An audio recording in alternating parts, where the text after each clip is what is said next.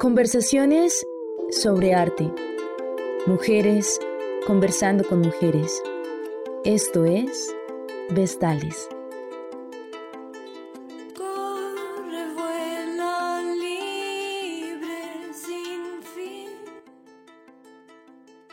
Hola, bienvenidos a todos y a todas a nuestro podcast de Vestales. Yo soy Silvia Ramos del área de artes plásticas del proyecto y hoy estoy con una invitada que es Mary Palmesano. Pienso que el arte nos está salvando la vida constantemente y es también como la forma más pura de expresión que tiene el ser humano. Mary es una invitada muy especial porque va un poco a integrar una mirada que no hemos explorado todavía en el proyecto se las voy a presentar antes de entrar en esto.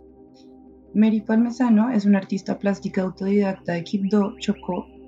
Aunque es licenciada en Ingeniería Ambiental de la Universidad Tecnológica del Chocó, en Colombia, y en Ciencias Aplicadas, Ecología y Sociedad de la Universidad Bretagne Sud, espero, seguro lo estoy pronunciando mal, pero bueno, es una universidad en Francia. A Mary le apasiona el arte y ha convivido con este a lo largo de toda su vida razón por la cual se define a sí misma como artista y no con sus títulos universitarios. Hola Silvia, hola a todos. Primero que todo, muchas gracias por esta invitación. Pues sí, como decía, soy artista plástica, voy más allá de mis títulos universitarios. Hace dos años más o menos decidí eh, no dedicarme a nada que tuviera que ver con mi carrera y apostar por el arte en contra de todo lo que mis familiares, amigos, la sociedad dice. Y aquí estoy, haciendo arte, viviendo de ello, descubriendo qué significa vivir del arte y también como utilizo el arte como una manera de contarme y de contar las historias de otras personas como yo, mujeres negras, personas negras, como de exponer nuestras realidades.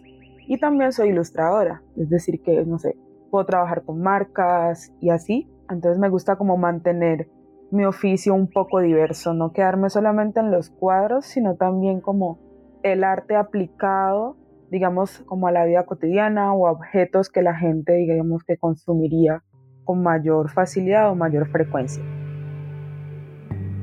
Mary nos comenta sobre la importancia de la representación como una manera de exaltar los elementos de su estética, sus raíces y su cultura. Pues mira, descubrí como mi estilo y mi narrativa y lo enfoqué en eso porque precisamente como mujer negra, como persona negra, conozco la importancia de la representación. Y la representación desde el respeto, desde el amor. Y, um, por ejemplo, cuando somos pequeños, niñas o niños negros, la sociedad, quien sea, programa para pensar que nuestro físico, nuestra identidad cultural, digamos que no es lo suficientemente linda o aceptable.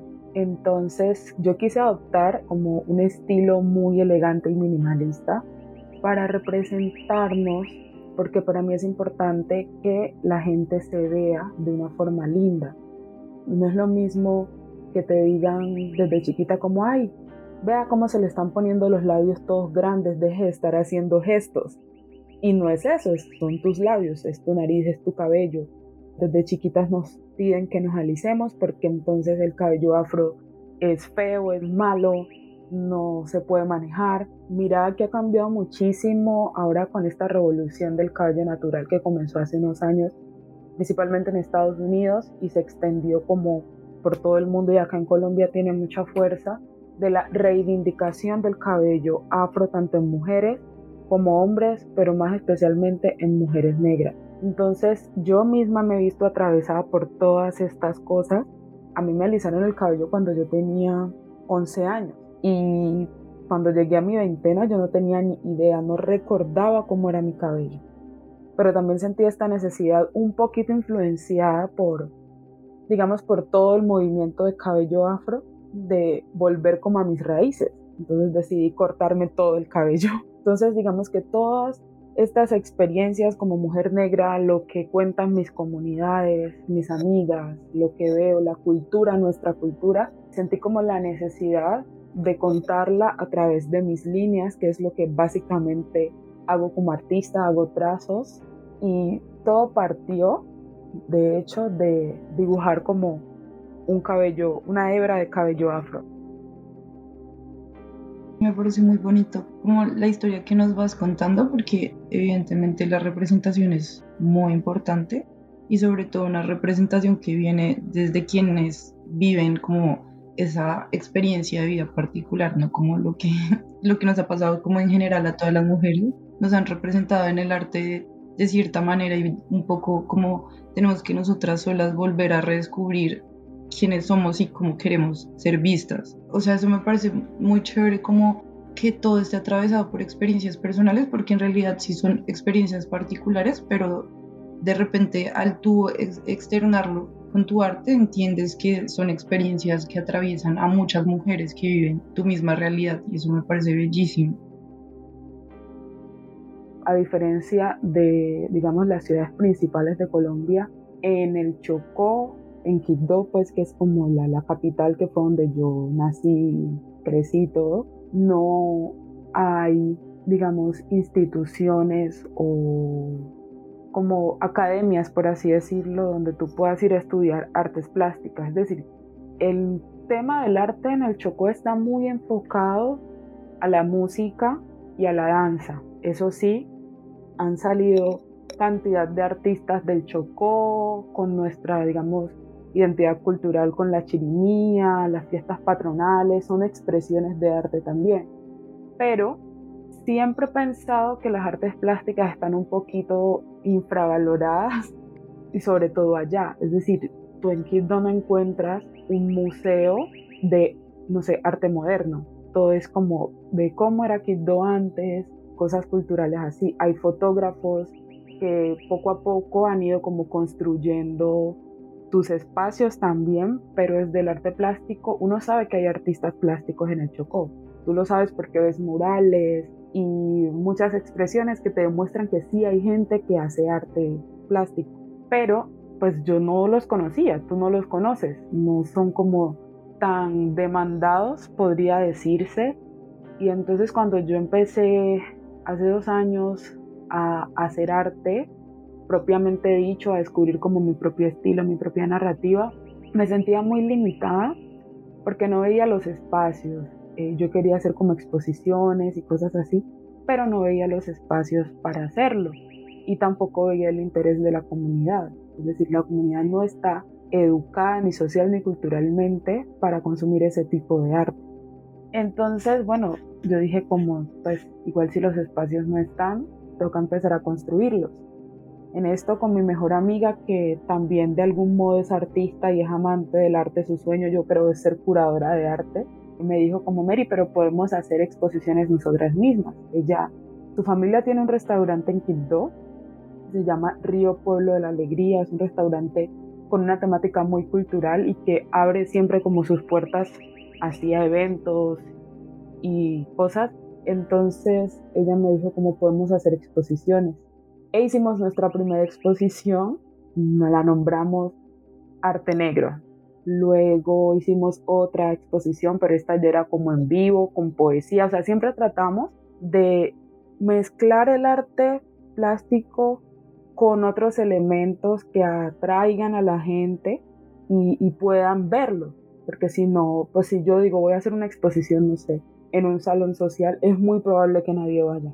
Solamente por la exposición no, porque todavía no estamos acostumbrados a consumir arte. Entonces es eso, es como las entidades públicas tampoco es que le apuesten mucho a eso. Puede que le apuesten, pero desde el punto de vista de emprendimiento, que me parece bien porque al fin y al cabo también los artistas podemos autogestionarnos por fuera de la academia y de las instituciones. Y es algo que a mí me ha también como impactado muchísimo como, no sé, me gustaría acceder a becas y cosas para residencias, para estudios, pero entonces si yo no estudio artes plásticas no puedo porque ese es un requisito, digamos, que no se puede saltar.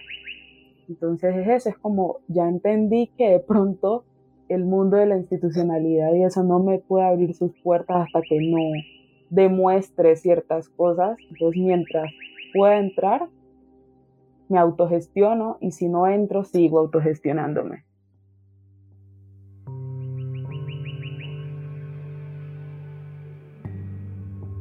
Sabemos que gestar arte en nuestro país ha tenido muchas trabas y obstáculos, como es el caso del Pacífico, donde la misma desigualdad social y económica se ha encargado de que no exista un reconocimiento y un apoyo a las creaciones artísticas que emergen de allá.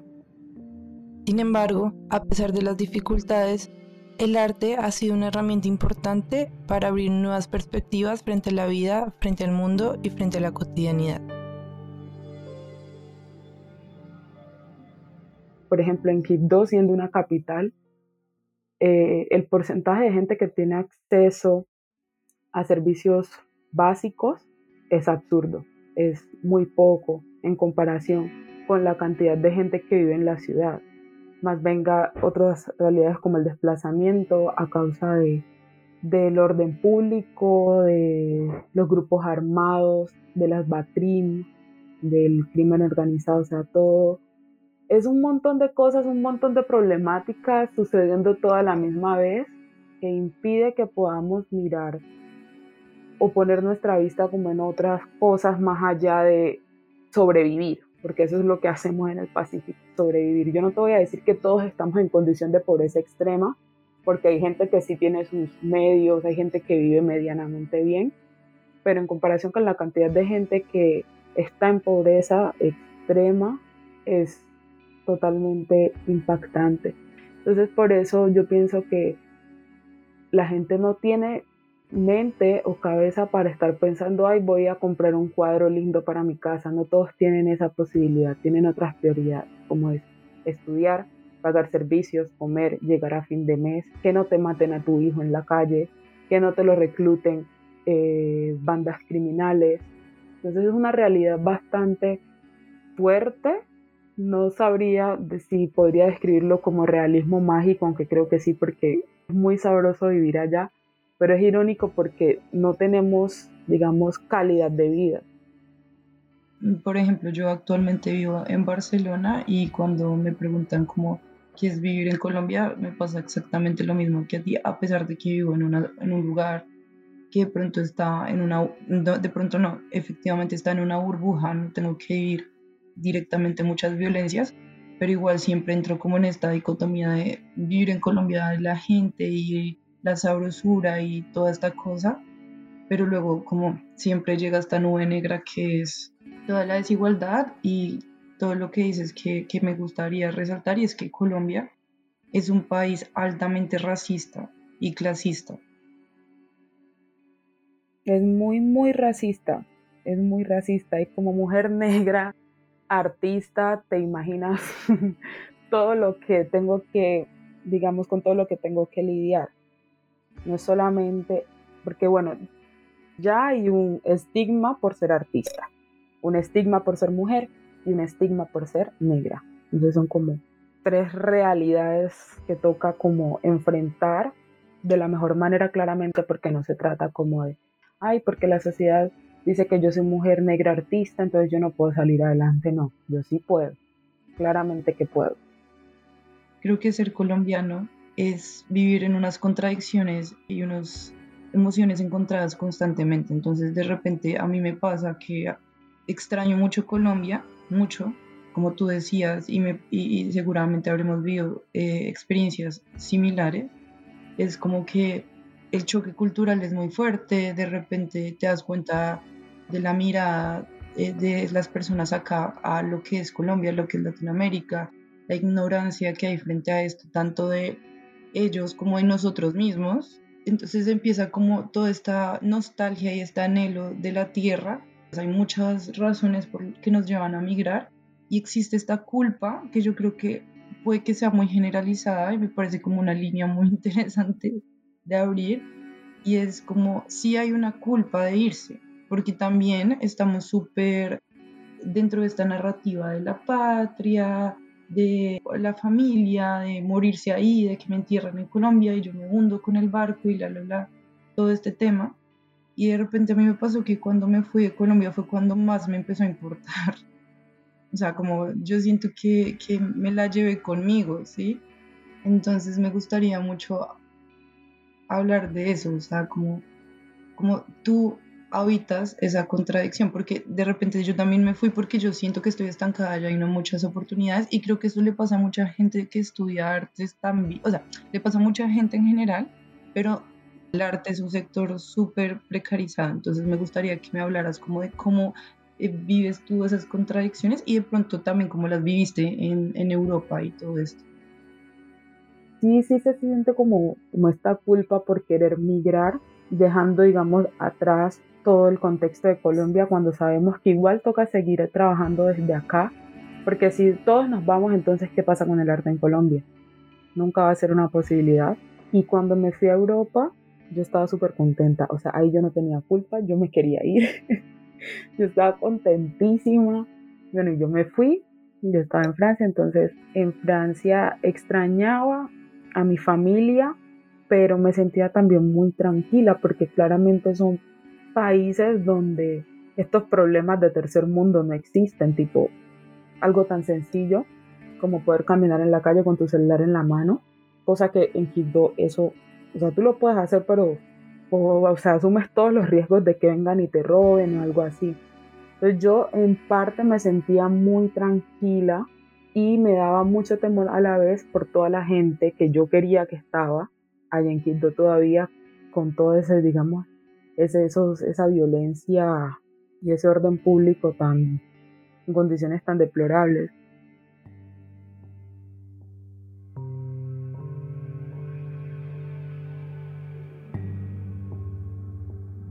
Debido a la precariedad que hay en el país para la cultura, muchos artistas y personas que laboran en este campo deciden irse. Incluso el número de migrantes como porcentaje de población total nacida en Colombia es de 5.8%, siendo uno de los más altos de América Latina y cada año este va en aumento.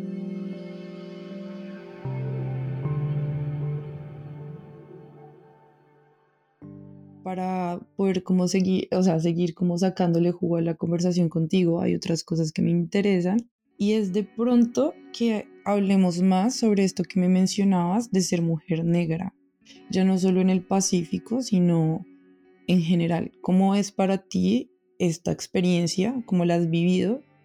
También cómo la has vivido en compañía de otras mujeres negras con las que has crecido y cómo es ahora, hacerlo siendo artista. Mira que un día alguien me hizo una pregunta de cuándo me di cuenta de que era negra. Me parece una pregunta extraña porque no pienso que sea algo de lo que uno tenga que darse cuenta, simplemente eres negro y ya. Pero entonces, por todo esto, este racismo y esto, claramente te hace ser mucho más consciente que hay una diferencia. Viviendo en Quibdó, donde la mayoría de la población es negra, no se siente tanto, pero está como esa, esa diferencia marcada. Eh, yo me daba cuenta de que de pronto, bueno, que era, que, que era negra y que no era tan bonita.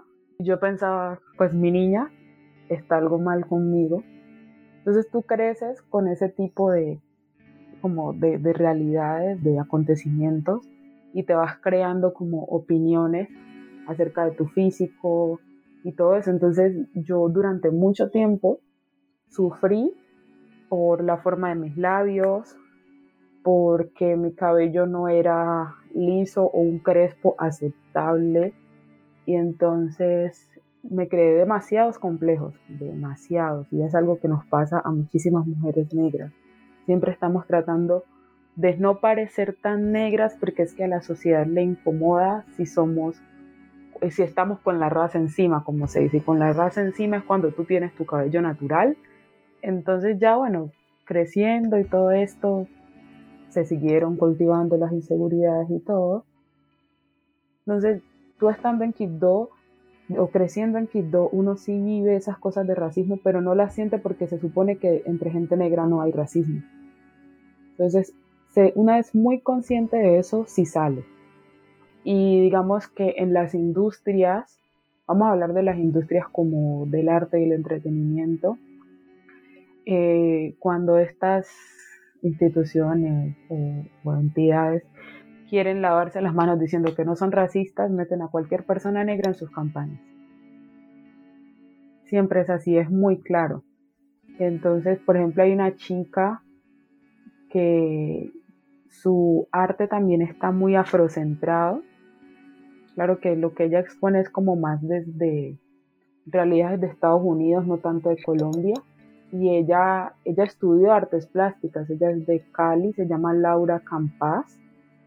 Eh, su trabajo me parece increíble, lo admiro mucho. Entonces ella siempre está haciendo como esta, este comentario de que está cansada de ser la cuota eh, negra de las galerías y de las instituciones, porque necesitan demostrar que no son racistas. Pero eso no, pues nada garantiza que genuinamente se interesen por lo que nosotros contamos a través de nuestro arte. Claro, y mira que esto es una cosa que también me parece muy interesante que pasa un montón acá en España por lo menos, y es que como, claro, está de pronto este momento en el que se está pudiendo hablar sobre el racismo, sobre el feminismo, sobre la homofobia, bueno, sobre un montón de cosas, y de repente todo esto sirve como para hacer política, que también me parece como interesante hablarlo. Sí, si bien estamos pidiendo un espacio que y que seamos visibles, acá lo hablo como desde lo que nos conecta a ti y a mí, es el ser mujeres, que hemos sido invisibilizadas en el arte. Si bien pedimos eso, no pedimos que nos traten con cierto pesar ni lástima, porque o sea, lo que uno quiere es ser reconocido por lo que hace. O sea, como tú y yo queremos que nos reconozcan porque hacemos arte y que sean igual de críticos con nuestras imágenes como lo son con otras imágenes. Realmente, ¿qué tan efectivo y qué, tan, qué tanto cambio genera esto más allá que una corrección política que a la hora de la verdad yo he visto, o sea, aquí lo digo, he visto personas, artistas presentándose a convocatorias buscando incluir minorías para ganarse las convocatorias y luego ser supremamente xenófobas y racistas en su día a día. Y lo único que hace esto es de alguna manera incentivar la instrumentalización de las minorías, entre comillas. Exacto, y sobre todo porque la palabra minorías es absurda. No somos minorías, somos muchos, somos demasiadas. Es como decir que las mujeres son minorías. Somos la mayoría de la población del mundo. Somos más mujeres que hombres. Entonces, ¿cómo vienen a decir que somos minorías? Y concuerdo contigo, nos instrumentalizan en su propio beneficio. ¿Sí? O sea, no es necesario que nos digan como, ay, porque usted es mujer le vamos a dar oportunidades. No, es porque soy una persona y trabajo para merecérmelo. No es simplemente por el hecho de ser mujer o ser negra o ser queer. Es que ese es el tema. Y, y por eso mismo a mí me parece tan interesante lo que hablábamos de armar espacios independientes, que en parte esto es como la razón por la que surgió un poco el proyecto y la idea como de encerrarnos un poco a tener conversaciones solo con mujeres, no es porque creamos que solo es importante escuchar lo de las mujeres y crear otra segregación, no, sino de repente pensarnos desde la afuera, del estar afuera de, de no haber sido incluidas, otras maneras y otras formas de entendernos y de mirarnos porque si nos empezamos a, si, estamos siempre esperando a mm, como ser legítimas dentro de algo que se construyó no pensando en nosotras, pues pasan este tipo de cosas que, listo, entonces ahorita esto nos sirve para hacer un montón de política y vamos a instrumentalizar la voz y las realidades de las personas.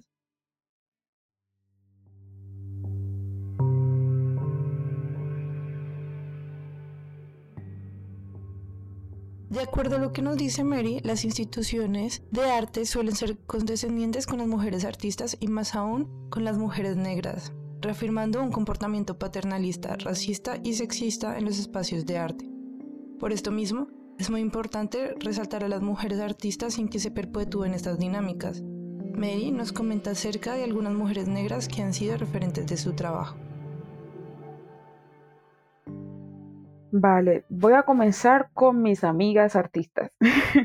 Yo siempre pienso que estoy como muy agradecida de estar rodeada de mujeres tan talentosas y tan capaces. Entonces, esta, esta chica Laura Campas, que es una artista, yo creo que ella es del Valle del Cauca, Y ella en Instagram aparece como materia oscura. En lugar de A al final tiene como una X. Su trabajo es bastante interesante para ver. Eh, también tengo una amiga muy especial que se llama Angélica Machado. En Instagram aparece como Angélica Machado Artista, que además es emprendedora y también es como un, su arte es muy cultural, es muy de las realidades de, de ella como mujer negra y, y de mujer negra del Pacífico colombiano. Y digamos que a nivel internacional, yo siempre sigo galerías que son afrocentradas, porque es normalmente donde tú vas a encontrar artistas, hombres y mujeres negros. Entonces, hay una galería en Nueva York que se llama Sierra Britton Gallery, que es como se autoproclama como la primera galería de Nueva York en apoyar o exponer el trabajo exclusivamente de mujeres negras que trabajan con cualquier medio. Entonces allí hay un montón que también admiro, que ahorita no recuerdo sus nombres o no los puedo pronunciar porque tú sabes, uno mira como el usuario de Instagram y se lo graba, pero muy pocas veces se queda como con el nombre real de la persona. Son como, esos son como mis referentes en cuanto a artistas plásticos, pues ya digamos que de otro tipo de artistas hay otro montón que también son en general mujeres negras. La verdad yo conecto mucho más con las mujeres, ¿sabes? Sean negras o no. Y en cuanto a, digamos, colaboraciones de trabajo y eso, siempre es con mujeres. Me siento más como abierta a ellas. No siento que conecto mucho con el trabajo de hombres o con trabajar con hombres. Bueno, esto va a sonar a cliché, pero Rihanna, yo amo a Rihanna por, y, y a Beyoncé, o sea, puede sonar cliché, pero para la comunidad negra, estas dos mujeres son importantísimas.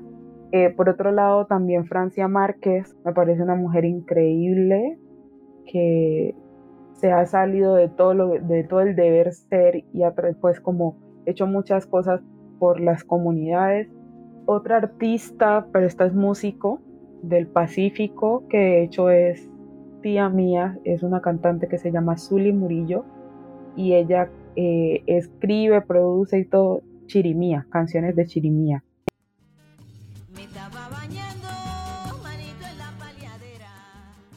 Es un género musical, es del Pacífico, es como eh, nuestra, digamos, el género musical tradicional de allá entonces, en casi todas las festividades patronales o como sea, hay chirimía. Entonces, esta mujer, Zuli Murillo, tomó la chirimía y empezó a componer canciones, o sea, con letras de un significado casi siempre cultural.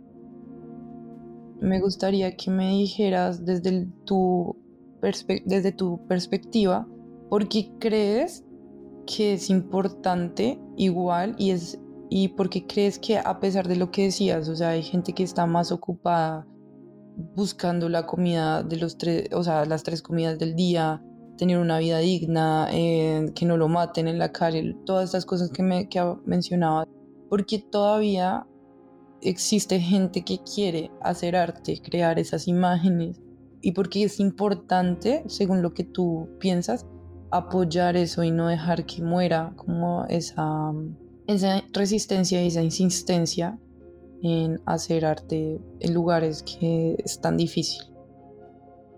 Mira, yo pienso que en cualquier contexto el arte nos salva la vida.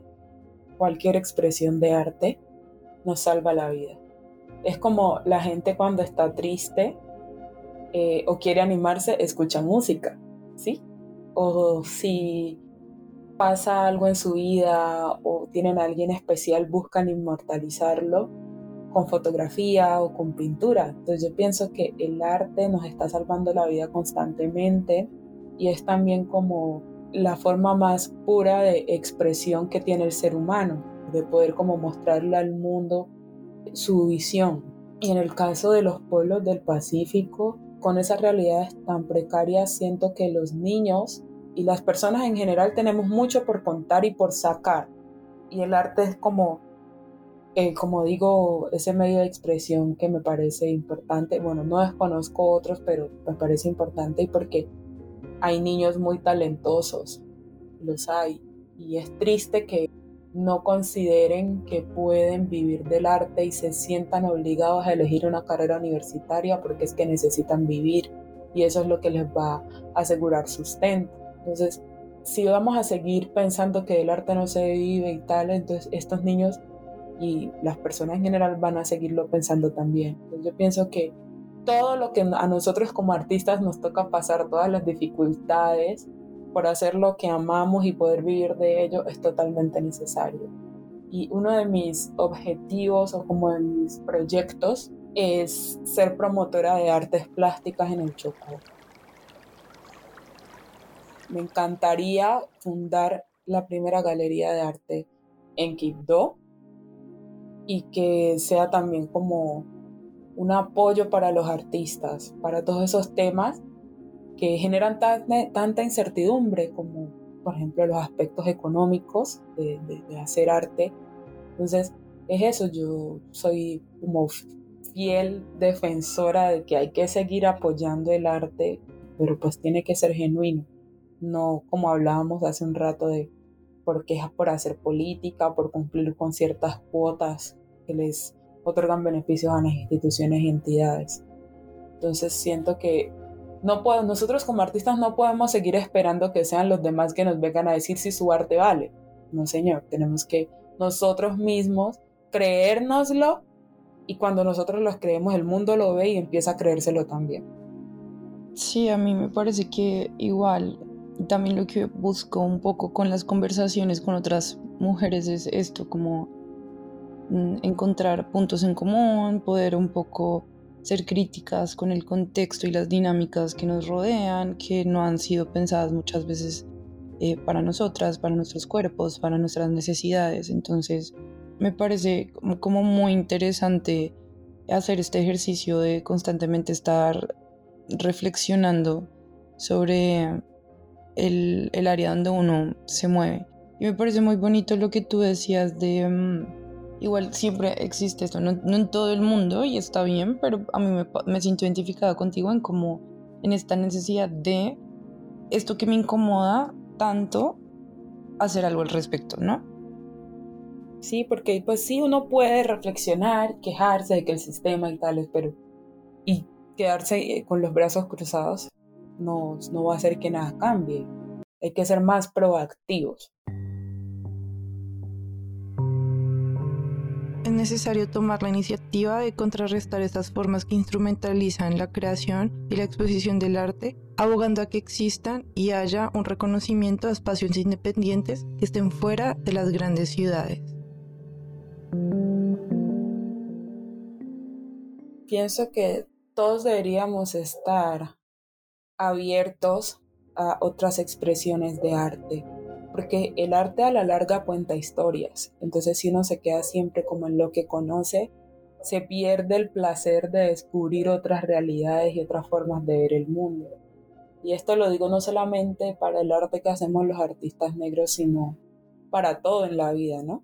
Si hay artistas claramente escuchando este podcast, este capítulo, recordarles que lo que hacemos es importante conozco ese sentimiento de dudar a cada paso del camino y tener ese impostor que nos susurra en la mente, tú no puedes, eso te va a salir mal. Pero yo hago un ejercicio siempre y es que cuando está el impostor diciéndome que yo no puedo hacer algo solamente para llevarle la contraria, lo hago y digo yo sí puedo.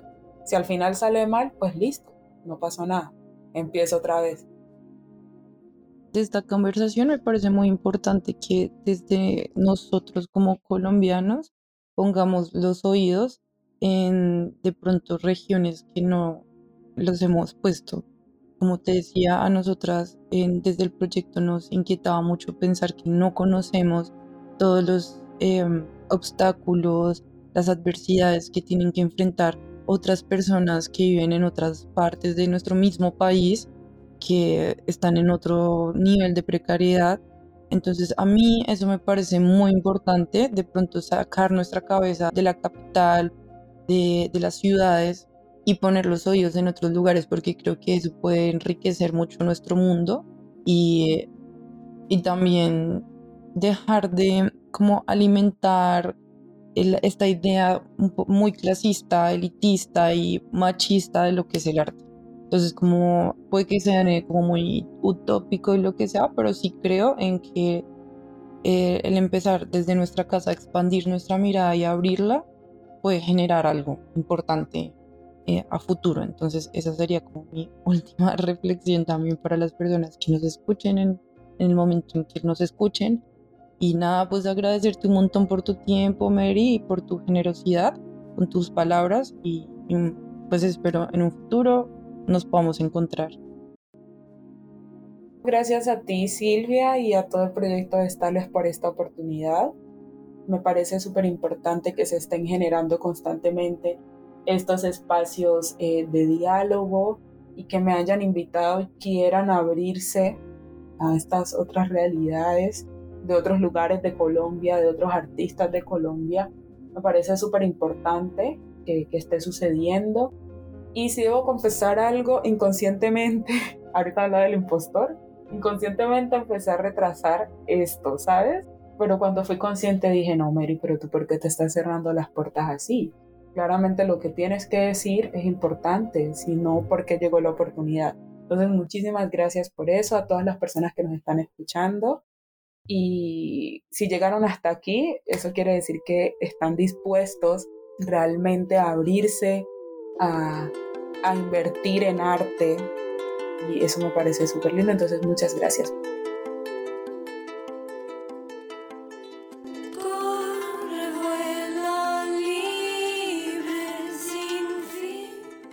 Este fue nuestro podcast. Para saber más sobre nosotras puedes buscarnos en Facebook e Instagram como Proyecto Vestales. La imagen que ilustra este podcast fue creada por Silvia Ramos y la edición de sonido fue realizada por Lina Bermúdez.